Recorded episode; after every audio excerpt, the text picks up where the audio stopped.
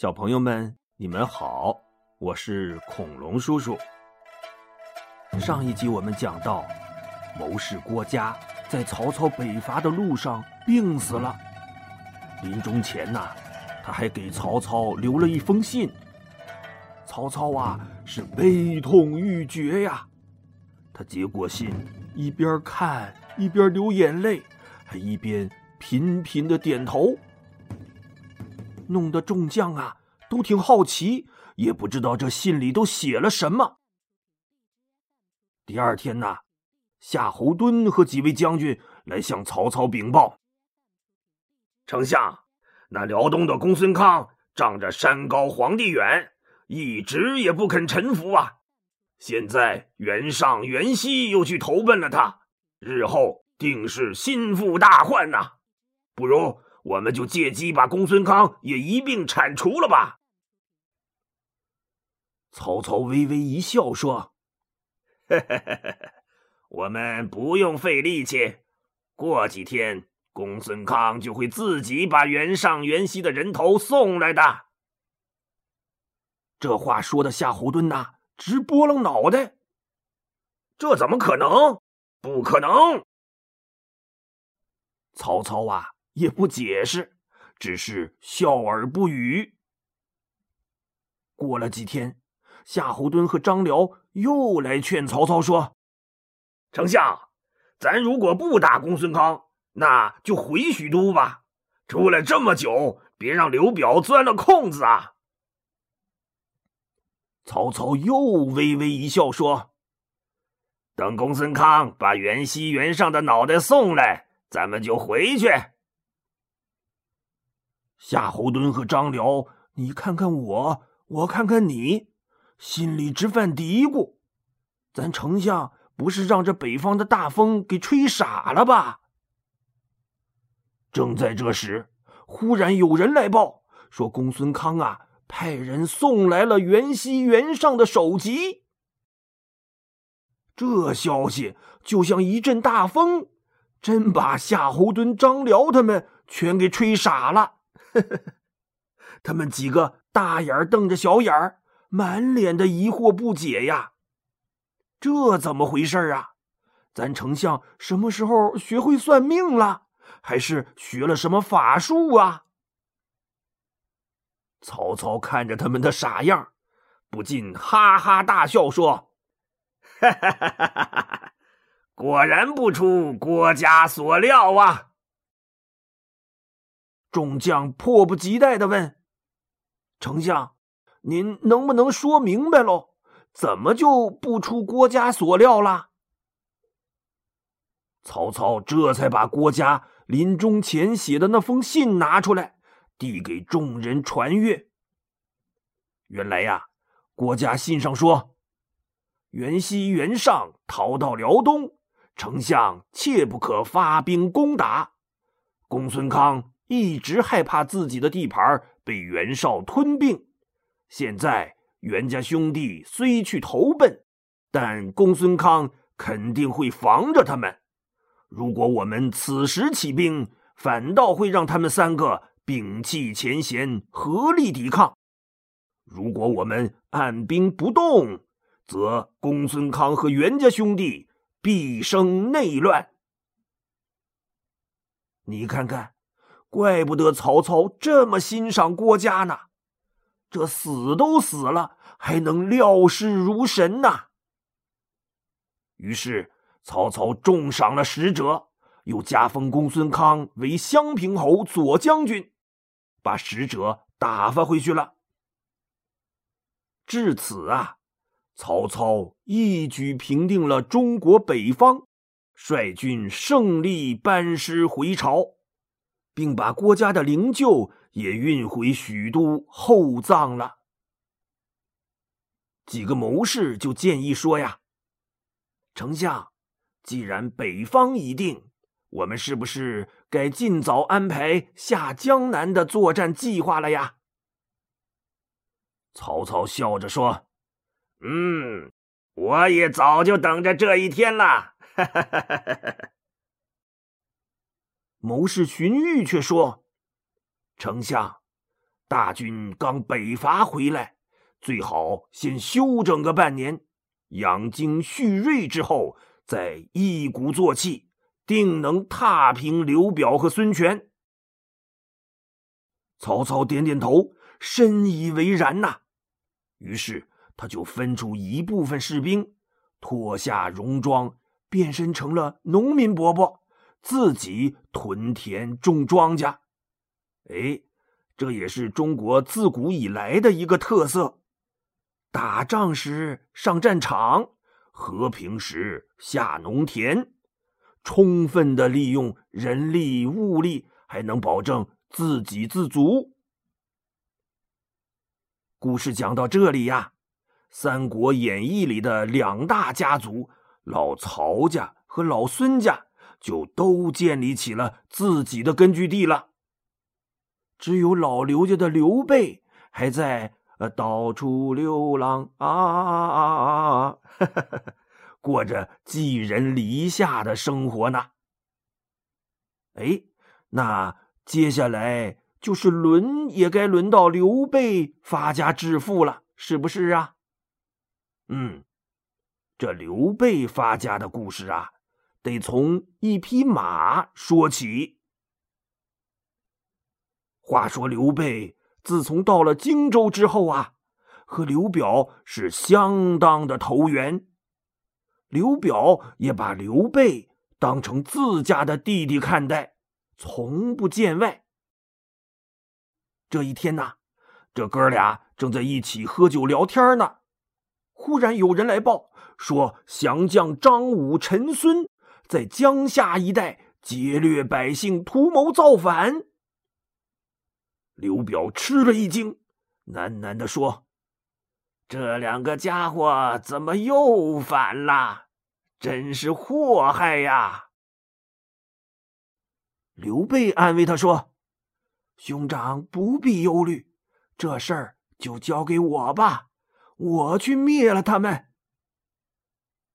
哎，刘表挺高兴，立刻点兵三万，交给了刘备。刘备哥几个就率军来到了江夏。两军一对垒，刘备猛然望见对面张武骑的那匹战马了。哎。这马不一般，比旁边的战马高出一头，脑袋高昂着，脖子更更着，喷着响鼻儿，真是威武雄俊呐！刘备忍不住赞叹道：“好一匹千里马呀！”他话音刚落，旁边的赵云已经挺枪窜了出去。张武也纵马来迎，两马相交不到三个回合，赵云一枪就把张武给挑落马下，然后他随手扯住马辔头，踏踏踏踏踏踏踏踏踏踏，就把张武的宝马给牵回来了。嘿，你说就赵云这样的人，谁不喜欢呢？既武功超群，又特会办事儿。凭自己的本事给大哥一个惊喜，可对面的陈孙不干了呀！他挺枪冲过来，就要把马抢回去。张飞大喝一声：“扑棱棱！”蛇矛枪一抖，嗖，噗，一招就把陈孙给刺死了。好嘛，这场仗打的也干脆，连吃顿饭的功夫都不到，就结束了。刘备把那些俘虏的士兵们整编的整编，遣散的遣散，都安抚好之后，就班师回来了。刘表啊，是亲自出城迎接呀，又给刘备设庆功宴。酒至半酣的时候，也就是呃喝的半醉不醉的时候，刘表就说呀。贤弟有这样的雄才大略，我们荆州从此高枕无忧啦。他喝了一口酒，又叹了一口气，说：“哎，不过南越、张鲁、孙权都时常犯我边境，终究还是心病啊。”刘备也没跟刘表见外，一拍胸脯说：“兄长放心。”我可以让张飞巡查南越边境，让关羽驻守固子城，震慑张鲁，让赵云呐镇守三江，抵御孙权。您看还有什么好担心的呀？哎，刘表高兴了，就准备按着刘备说的安排。可是啊。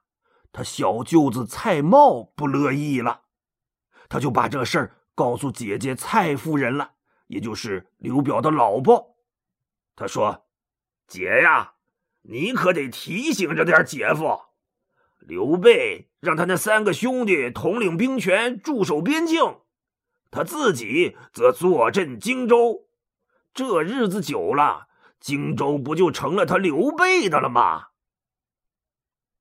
他姐姐一听，是啊，我可得帮我老公看着点家业，别让外人抢了去。哎，晚上刘表回家后，蔡夫人呐就在他耳边叨咕开了：“夫君呐，我可听说刘备在荆州的人缘可好了，你手底下很多人都跟他往来密切，我看呐。”你还是别让他住在城里了，不是啥好事儿。人心隔肚皮，你得防着他点儿。刘表不耐烦的说：“你别瞎掺和，玄德是个好人，仁义，所以才会有那么多朋友呢。”蔡氏一撇嘴说：“哼，就怕人家。”没你那么好心眼儿。刘表啊，虽然没再搭腔，可这心里呀，还是埋下了一些猜疑的种子。第二天呐，刘表和刘备一起出城，他一眼就看到刘备骑的那匹宝马了。刘表就问：“玄德呀。”之前怎么没见你骑过这匹马呀？嗯，真是匹宝马呀！哦，兄长好眼力，这是张武的坐骑，的确是匹宝马良驹呀。刘备一边说着，一边跳下马。来来来，兄长，咱俩换换。你既然喜欢，我就送给你啦。哎，刘表高兴啊，他也没跟刘备见外，两个人就换了马，骑回城了。刘表快到家的时候啊，恰好碰到了谋士蒯越。蒯越一看见这匹马，快步走过来问：“主公，这匹马是哪儿来的呀？”哦，他原来是张武的坐骑。是玄德刚送给我的。哦，主公啊，我哥哥最擅长相马，所以我也跟着学了些。您看呐，这匹马的眼睛下边有泪槽，额头边上有白点儿。这种马呀，叫的卢，谁骑着它谁倒霉。张武不就是骑着他死的吗？主公，您可不能再骑他了。怎么叫相马呀？你看，有的人呐会给人看面相，看着你的模样就能说出你的性情嗜好什么的。哎，这位蒯越呀，专门会给马看面相，所以叫相马。刘表一听。这心里就有点不对劲儿，真是晦气呀！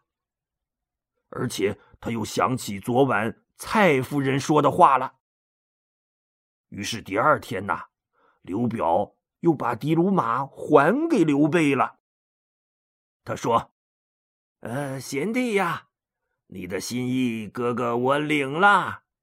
不过贤弟经常征战沙场，这匹宝马更派得上用场。我这骑了一天就很满足了，贤弟还是把它牵回去吧。刘备也没多想，起身拜谢之后，就让人把的卢马又换回来了。刘表又说：“贤弟每天被我拴在身边，是不是把打仗的本事都荒废了呀？真让我过意不去呀！这样吧，在襄阳地界有个新野县，那里钱粮充足，正好适合操练兵马。贤弟。”就领着本部兵马驻扎在那里，可好？刘备呀，是个有大志向的人，他也不想每天陪着刘表吃吃喝喝、无所事事的。所以一听刘表想的这么周到，心里啊还暖暖的。于是第二天呢，他就辞别了刘表，领着本部兵马。向新野进发。他们刚走出城门，就有一个人拦在刘备的马前，深施一礼，说：“刘使君，这匹马您不能骑呀。”刘备一看，这人他认识，是刘表府里的一个小办事员叫伊吉。他赶紧跳下马，施礼问。呃，伊先生为什么这么说呀？哎，你看，为什么刘备人缘那么好呢？因为他没架子，非常礼贤下士，对这么个小办事员他也彬彬有礼的。一吉就说呀：“昨天我偶然听到了蒯越跟刘将军的对话，说这匹马叫。”狄卢，谁骑上谁倒霉，所以刘将军才把它又还给您了。刘备这才恍然大悟，他深施一礼说：“多谢伊先生特来相告，刘备深感厚爱。不过人生死有命，哪是一匹马能决定得了的？” 无妨，无妨啊！这一吉眼前一亮，哎呀，这话说的高明、豪迈、洒脱。刘备不愧是天下称颂的英雄啊！这见识果然是超凡脱俗啊！哎，这位一吉呀，从此就认准了刘备了。时不时的就往刘备那儿跑，觉得这才是他心目中的主公呢。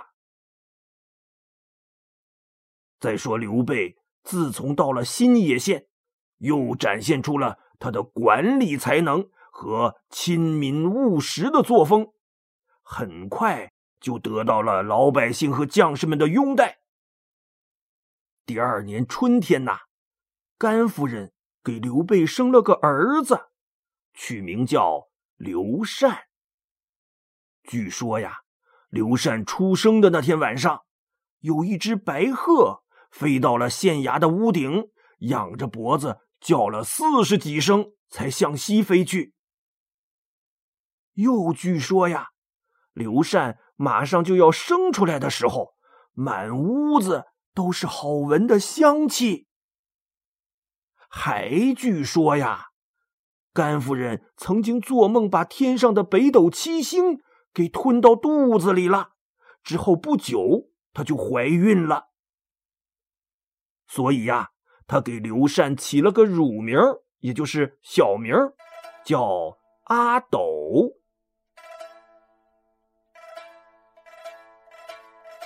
好了，小朋友们，今天的故事就讲到这里吧。我们。下期节目再见。